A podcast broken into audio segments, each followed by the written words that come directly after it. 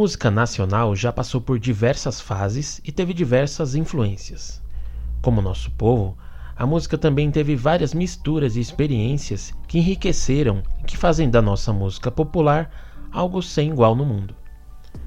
A música indígena, o forró, o samba do Rio de Janeiro, o rock de Brasília, o rap de São Paulo, o funk carioca, o sertanejo de Goiás, entre muitos outros gêneros atuais, todos eles são ligados por um elemento.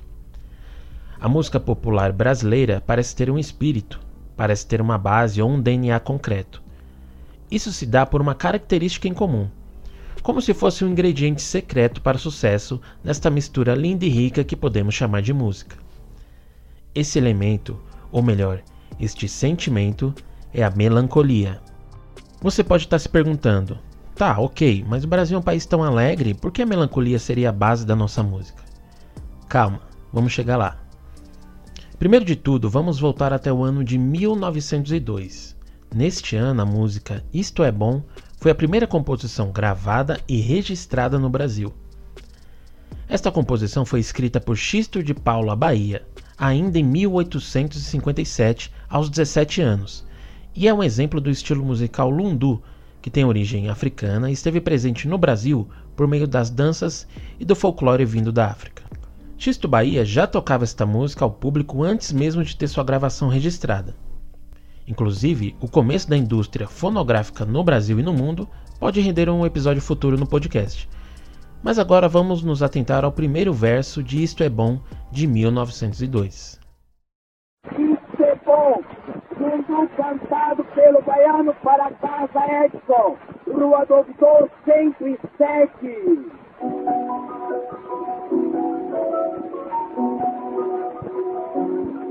A renda de tua saia vale bem cinco mil réis. Arrasta mulata, saia, que eu te dou cinco e são dez. Cê bom, cê bom, cê bom que dói. Cê bom, cê bom, cê bom que dói. Ô São Bento, buraco velho tem cobra dentro. Isso é bom que dói. Não seria por acaso que a primeira música gravada no Brasil tivesse esse refrão. O brasileiro gosta da melancolia que o sofrimento traz, seja o sofrimento por amar demais ou por ser rejeitado. Este sentimento esteve presente não só na música de Xisto do Bahia, mas em muitos outros itens da nossa cultura popular e, claro, tendo como carro-chefe a música. Grandes sucessos da nossa história bebem deste sentimento. Inconscientemente a gente gosta disso e busca consumir mais e mais. Vamos fazer um salto no tempo de mais de 100 anos, desembarcando em 2019, onde a rainha da sofrência, Marília Mendonça, cantou estes versos da música Baby Liguei. coragem pra dizer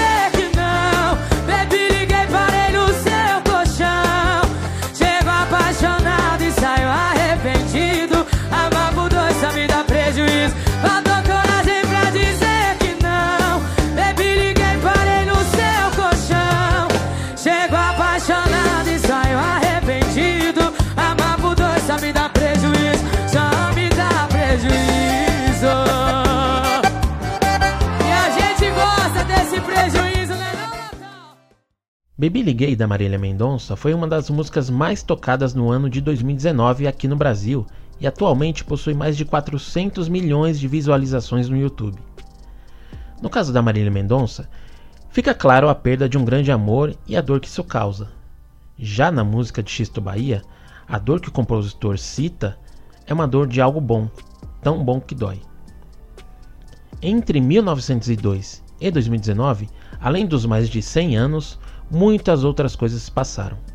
E para isto é bom chegar até Baby Liguei, temos algumas outras características que ajudaram a construir o nosso DNA, não só na música, mas também cultural. Eu me chamo Luan Carvalho e neste episódio do Carbono Podcast vamos falar sobre melancolia e a música brasileira.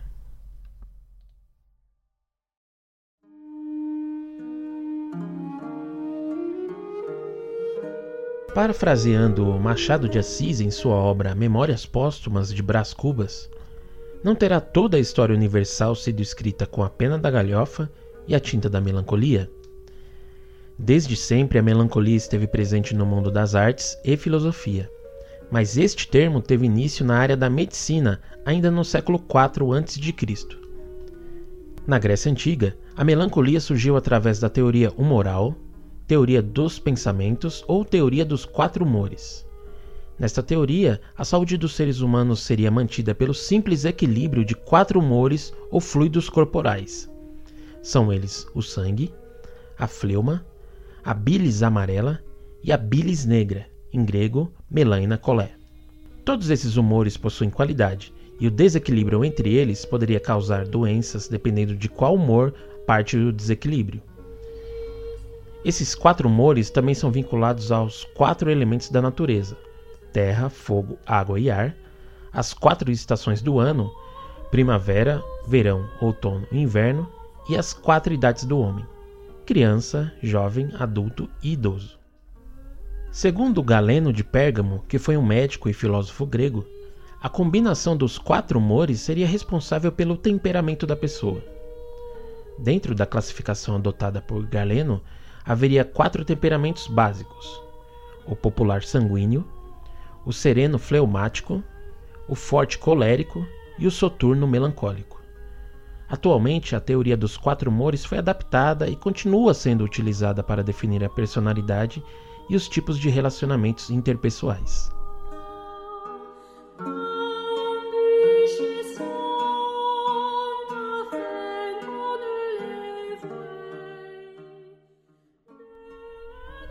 Muitos filósofos têm a sua própria definição para a melancolia. Segundo Freud, a melancolia assemelha-se ao processo do luto, mas sem haver necessariamente uma perda. Mas foi só no século XVII que temos o que podemos chamar de a definição mais importante de melancolia. A Anatomia da Melancolia, escrita pelo inglês Robert Burton, foi publicada em 1621 e, embora tenha sido publicado como um texto de cunho médico, esta obra é utilizada como peça de estudo no campo das artes e filosofia. Em seu prefácio, Burton diz: Escrevo sobre a melancolia por estar ocupado para evitar a melancolia. Em sua obra, Robert Burton descreve os tipos de melancolia e as curas para elas, além de fazer paralelo com escritos e obras artísticas da época. A definição de melancolia para o autor é um tipo de loucura sem febre tendo como companheiros o temor e a tristeza, sem nenhuma razão aparente. Diversas obras beberam da melancolia como tema principal. Tivemos este movimento com maior força durante o período do Renascimento, aproximadamente entre meados do século XIV e o fim do século XVI. No campo da pintura, temos obras famosas deste período como Mona Lisa, A Última Ceia e O Homem Vitruviano de Leonardo da Vinci, O Juízo Final e a Criação de Adão de Michelangelo e O Nascimento de Vênus de Sandro Botticelli. Contemporâneo deste período, William Shakespeare também trouxe a melancolia como tema principal em suas obras. Apesar de ter escrito comédias como Trabalhos de Amores Perdidos de 1590, Sonho de uma Noite de Verão de 1594 e O Mercador de Veneza também de 1594, Shakespeare é reconhecido até hoje pelas suas tragédias, como Romeu e Julieta de 1592, Hamlet de 1599, Rei Lear de 1605 e Macbeth de 1606. As histórias de Shakespeare são referência até hoje justamente pelas tragédias e pelo tom melancólico que elas trazem.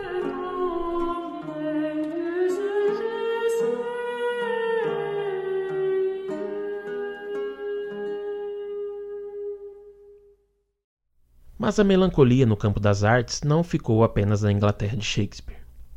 Este elemento foi passado de geração para geração através da literatura e das pinturas até que próximo do século XIX a melancolia começa a ganhar outras línguas, sotaques e formas de expressão.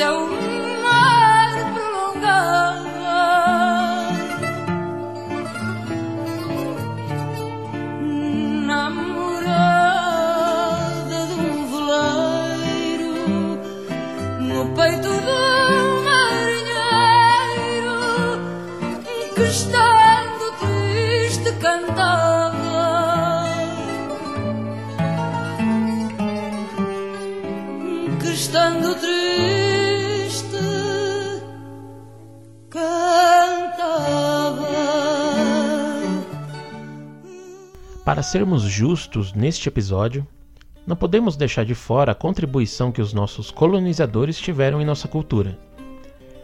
Mesmo com a invasão das nossas terras e uma colonização pautada na violência, séculos depois, Portugal nos trouxe algo que também está enraizado em nossas veias até hoje: o estilo musical do fado português. A origem do fado se dá quando a monarquia portuguesa foge de Portugal em 1807, devido à guerra travada entre França e Reino Unido durante o período napoleônico.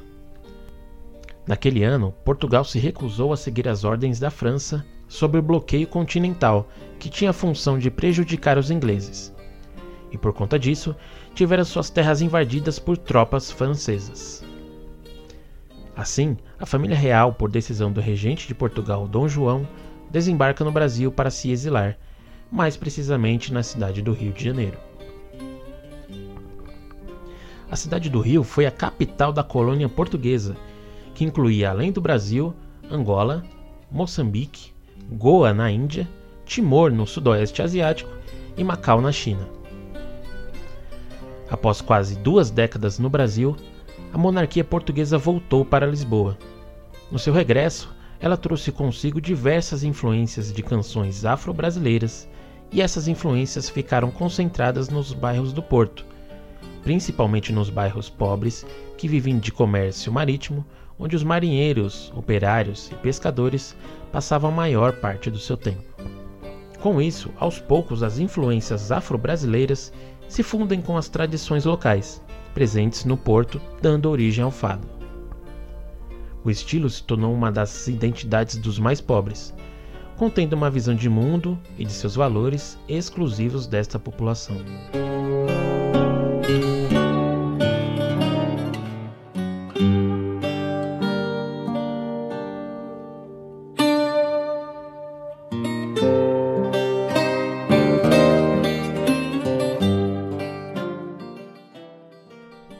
Tocado em tabernas, os cantores de fado, conhecidos como fadistas, ganharam popularidade nos bairros de Lisboa. O fado então se torna uma música característica dos trabalhadores da região, ganhando força entre a classe operária muito empenhada politicamente.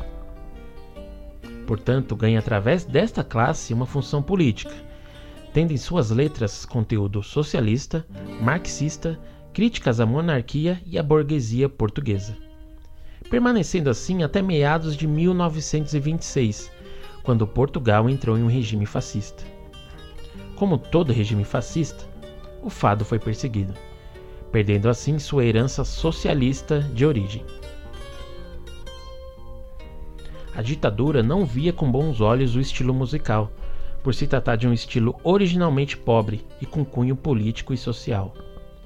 Assim, o fado passou por uma censura do governo, nenhuma letra que não fosse devidamente aprovada poderia ser cantada em público. Durante muitos anos o fado permaneceu assim, até o fim da Segunda Guerra Mundial, quando o regime fascista de Portugal decidiu transformar o fado numa música nacional.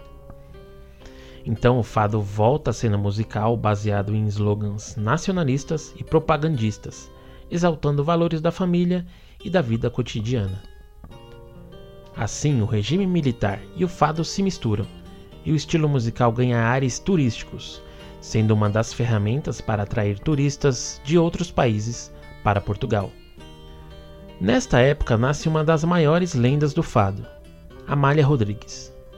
A cantora fez sucesso e esteve presente nas maiores casas e salas de espetáculos do país, além de ter programas de TV e no cinema. Mesmo com o forte contexto político da época, Amália Rodrigues se tornou figura respeitada em todo o país. A carreira de Amália Rodrigues foi estrondosa, uma das cantoras de maior sucesso da época. Teve shows lotados não só em Portugal, mas na África, Japão, Estados Unidos e na América do Sul, levando o nome e a cultura de Portugal para os quatro cantos do planeta.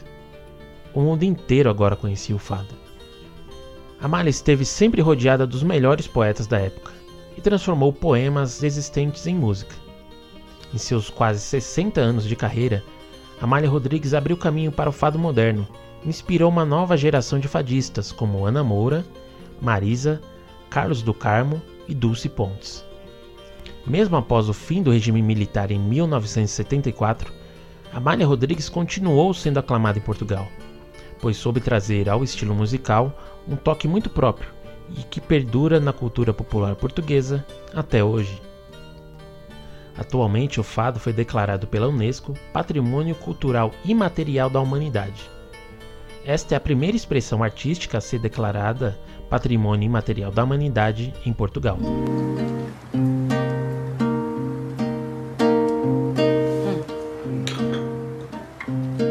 Ando na berma, tropeço na confusão. Deixo a avenida e toda a cidade estende-me a mão. Sigo na rua a pé e a gente passa apressada falando. O rio de fronte voam no horizonte. Só o teu amor é tão real.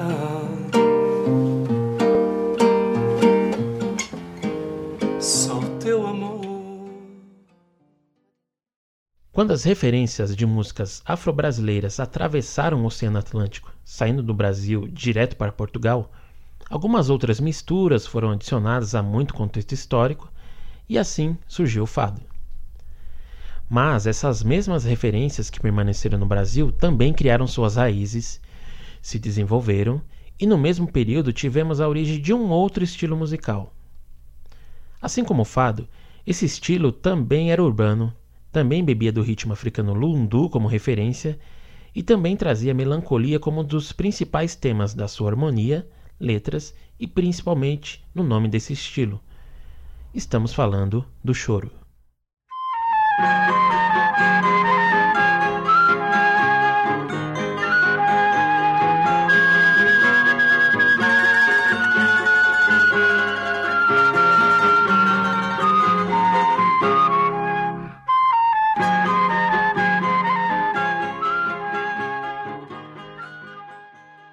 Rio de Janeiro, em meados do século XIX, era um caldeirão cultural. A cidade era uma das regiões mais urbanas do Brasil naquele momento, e por conta disso foi um ambiente ideal para o surgimento do choro. Além da música indígena e negra, o choro, ou popularmente conhecido como chorinho, é um dos primeiros estilos musicais do Brasil, mais antigo que o samba e a bossa nova. O estilo tem influências do lundu e uma pitada de gêneros europeus trazidos pelos portugueses durante o exílio da família real no Rio de Janeiro. Originalmente, o choro era composto pela trinca, violão, flauta e cavaquinho, e era apenas uma música instrumental. Mas com o desenvolvimento do estilo, outros instrumentos foram adicionados, além de um cantor. Todos os músicos que tocavam choro eram conhecidos como chorões. Não existe uma ideia principal sobre a origem do nome choro para o estilo. Alguns historiadores citam a origem deste nome fazendo a conexão com o termo cholo, que significa uma festa dos escravos na fazenda. Uma outra possibilidade do nome do estilo foi a maneira chorosa que as músicas europeias da época eram tocadas pelos músicos brasileiros.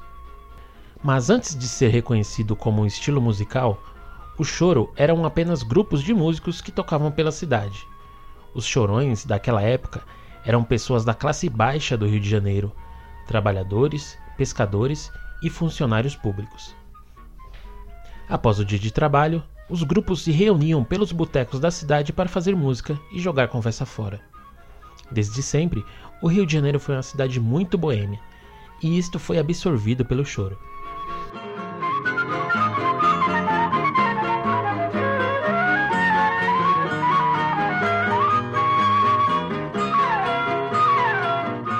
Dos principais nomes e responsável pela criação e difusão do choro foi Joaquim Antônio da Silva Calado.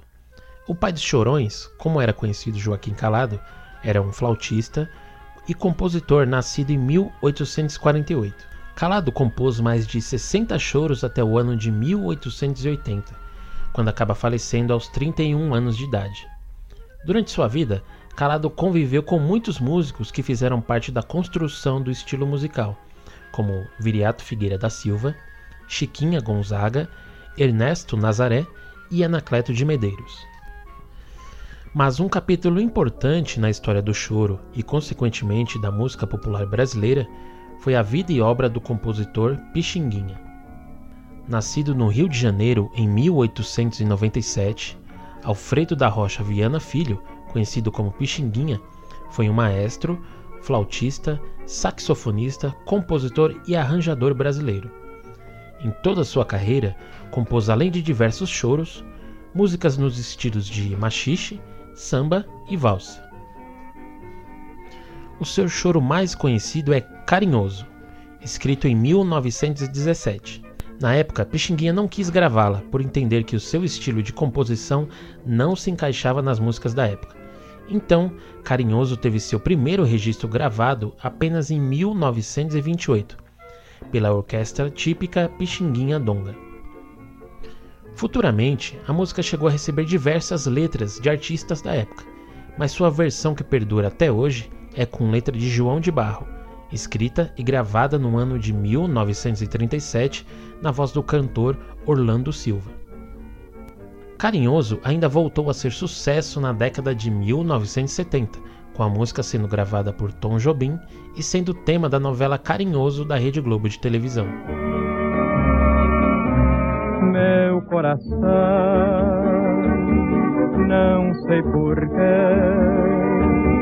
bate feliz quando te vê e os meus olhos ficam sorrindo e pelas ruas vão te seguindo, mas mesmo assim.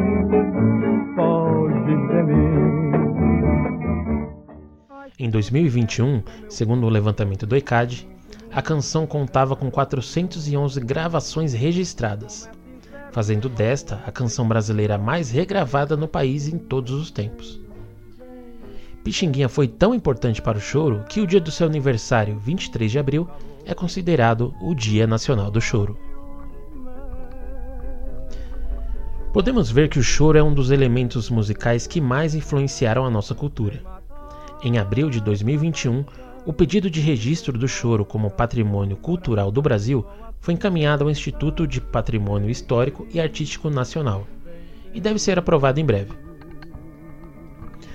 No documentário Brasileirinho Grandes Encontros do Choro, de 2005, a compositora Luciana Rabelo cita o choro como principal escola da música popular brasileira.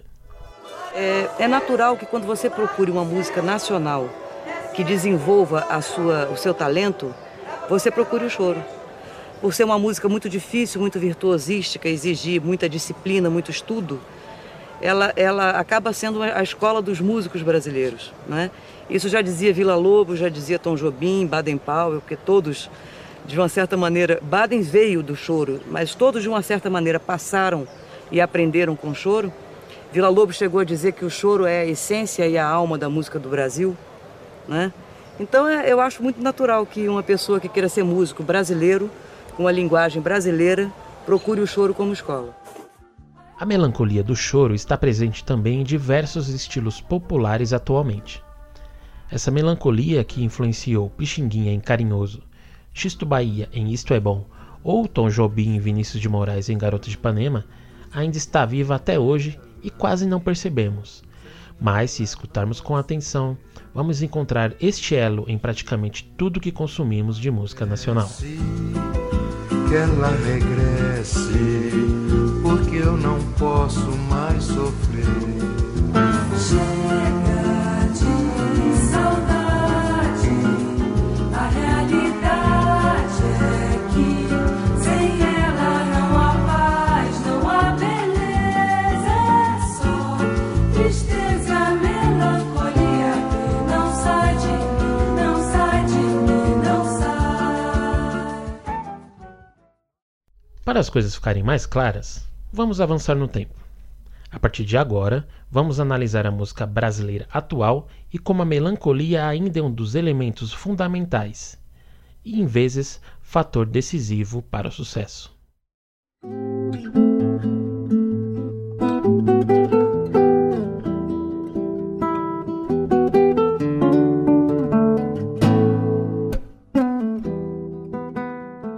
Segundo o levantamento da empresa Crowley, em 2020, das 10 músicas mais tocadas nas rádios brasileiras, 10 eram sertanejas. Isso mesmo, o top 10 de músicas mais tocadas nas rádios brasileiras é ocupado totalmente pelo sertanejo. Com ou Sem Mim, do Gustavo Mioto, A Gente Fez Amor, do Gustavo Lima e Liberdade Provisória, da dupla Henrique Juliano, fazem o top 3. Já no Spotify, um dos serviços de streaming de música mais utilizados no mundo, o sertanejo ocupa 9 das 10 primeiras posições no ranking de músicas mais ouvidas. Liberdade Provisória, do Henrique Juliano, A Gente Fez Amor, do Gustavo Lima e Graveto, da Marília Mendonça estão no top 3. No YouTube as coisas mudam um pouco. Das 10 músicas mais tocadas no YouTube Brasil, 3 são sertanejas, mas a música mais tocada ainda é do sertanejo, ficando com Marília Mendonça, Graveto. Sabemos que nos últimos anos o sertanejo universitário vem dominando completamente todas as paradas de sucesso, e eu, particularmente, tenho algumas opiniões sobre o sucesso deste estilo. Primeiro de tudo, creio que a velocidade com que as músicas são produzidas fazem a diferença. Sempre que alguma piada, meme ou algum acontecimento está em alta pela internet, dias depois já surge um sertanejo com o tema. O imediatismo tem sido fundamental para o estilo. Outra característica é que as músicas são temporais. A cada seis meses ou menos, um novo sucesso aparece e o anterior é completamente esquecido. E, na minha opinião, isso não é um defeito. Claramente, a nova geração do sertanejo não está disposta a fazer grandes clássicos da música. Optam por fazer vários hits durante o ano, se mantendo na mídia sempre. A gente pode ainda discutir muitos outros elementos do sucesso do sertanejo universitário, mas hoje o foco vai ser a melancolia.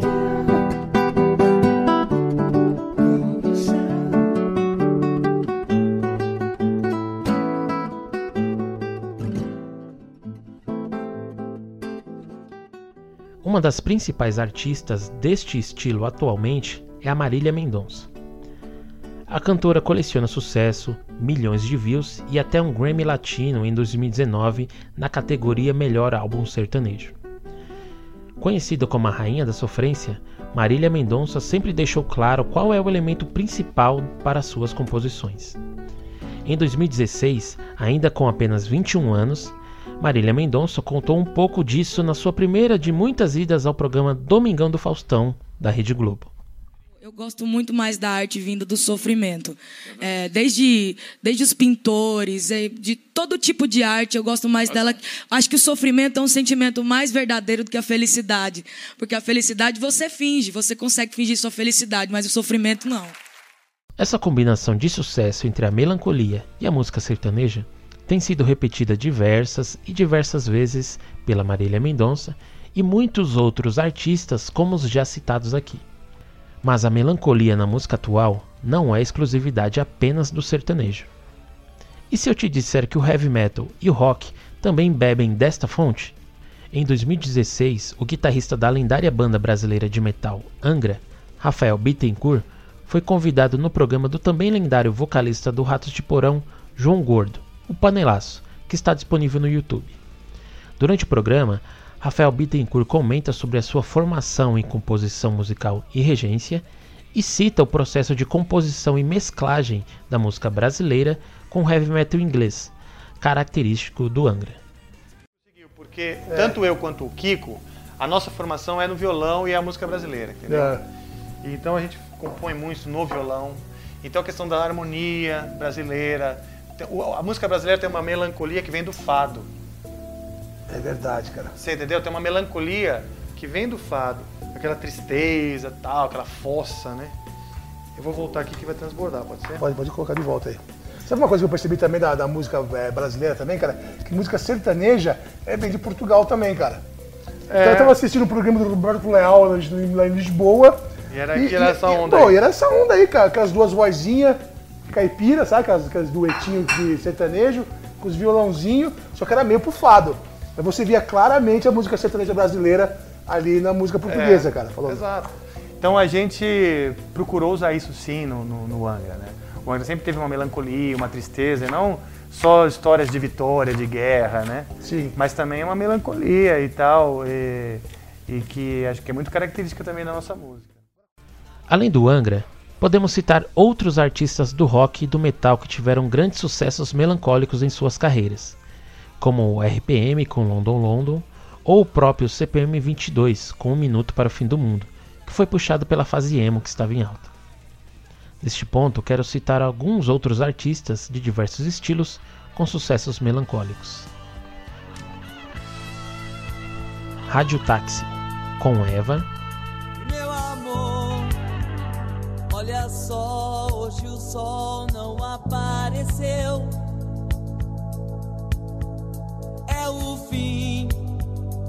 Aventura humana na Terra. Meu planeta Deus, fugiremos nós dois na arca de Noé. Olha, meu amor, o final da Odisseia terrestre. Sou Adão e você será.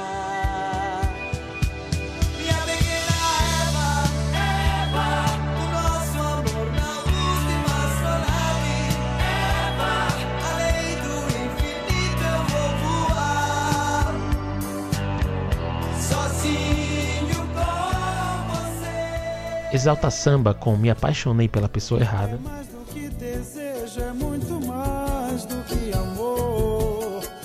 Eu te vejo nos meus sonhos e isso aumenta mais a minha dor. Eu me apaixonei pela pessoa errada. Ninguém sabe o quanto que eu estou sofrendo. Sempre que eu vejo ele do seu lado, morro de ciúme, estou enlouquecendo. Geraldo Vandré com Pra Não Dizer Que Eu Não Falei das Flores,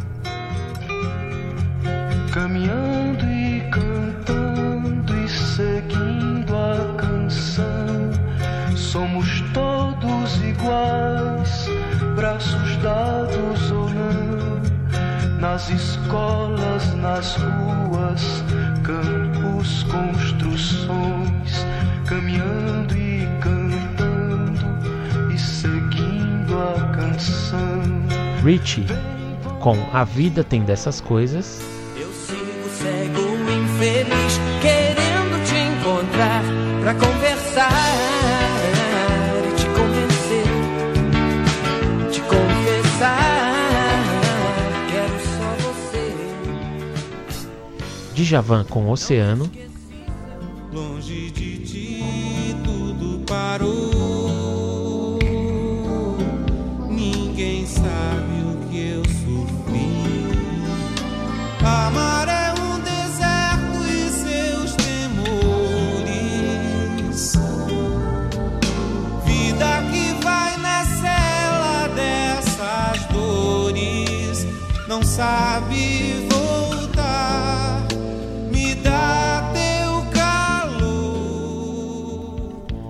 Chico Buarque com Construção.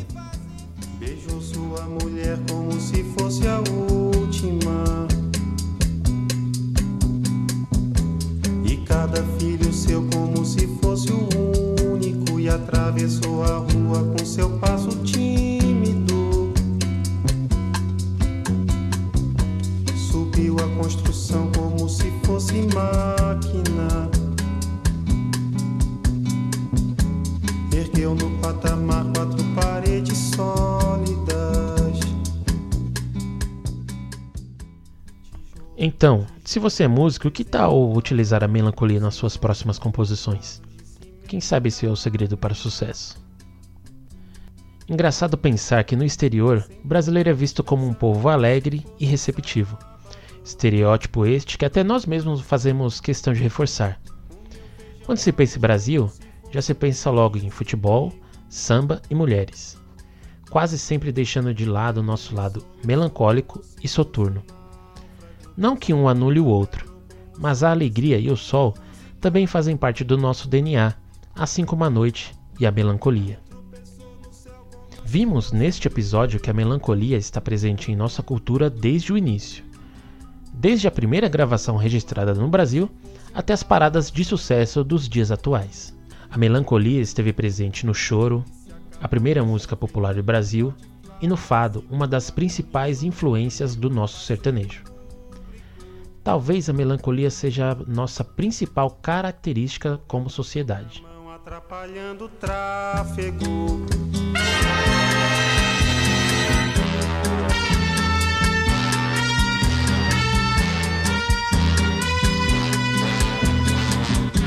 Amor daquela vez, como se fosse o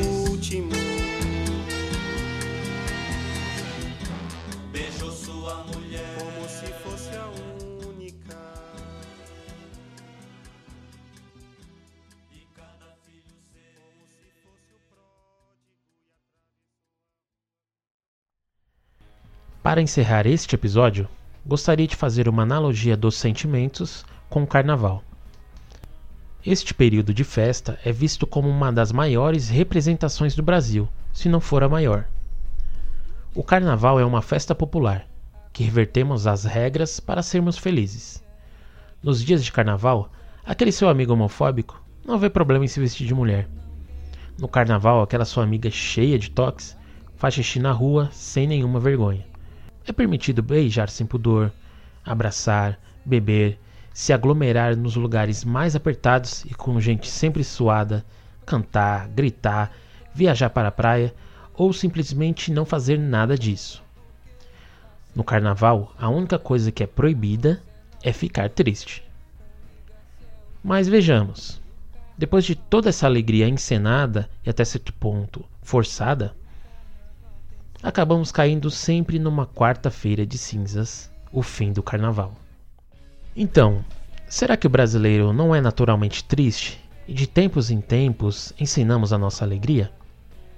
Carnaval, Copa do Mundo, Réveillon e muitas outras oportunidades temos para esquecer um pouco a nossa melancolia e brincar de ser feliz. Toda banda tem sabe eu não toco. Todo samba tem um refrão pra levantar o bloco. Toda escolha é feita por quem acorda já deitado. Toda folha elege um alguém que mora logo ao lado e pinta o estandarte de azul e põe suas estrelas no azul. Pra que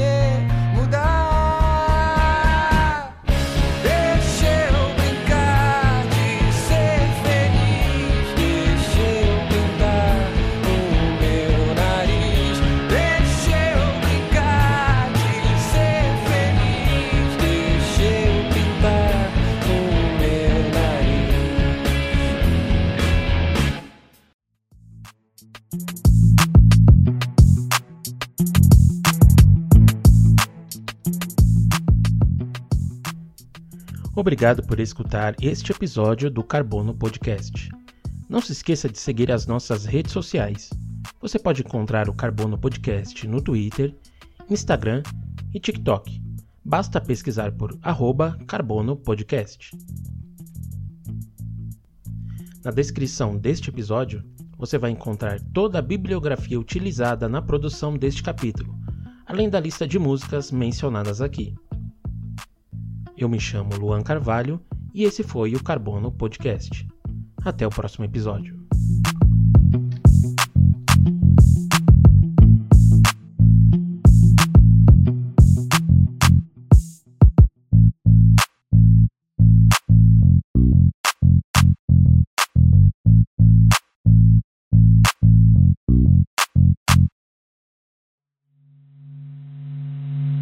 Oblivion Produtora.